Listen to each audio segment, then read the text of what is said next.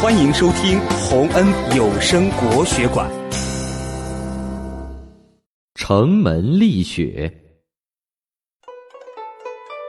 北宋时期，有个叫杨时的读书人，他很爱学习，也非常尊敬老师。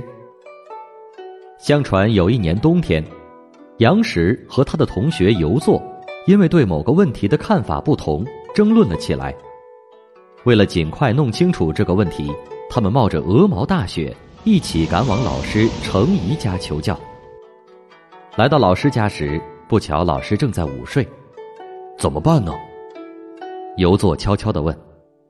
杨时便对游作说：“我们就在门口等一会儿吧。”于是，两个人就端端正正的站在门外，等候老师醒来。这时，雪越下越大，气温也越来越低。杨石和游作的脚都冻僵了，两个人冷得直发抖。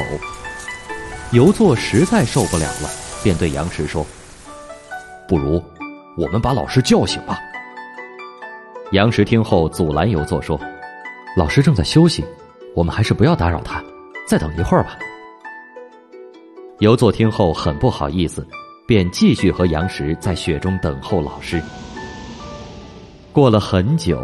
老师终于睡醒了，发现窗外有两个雪人，仔细一看，原来是自己的学生，便连忙让他们进屋。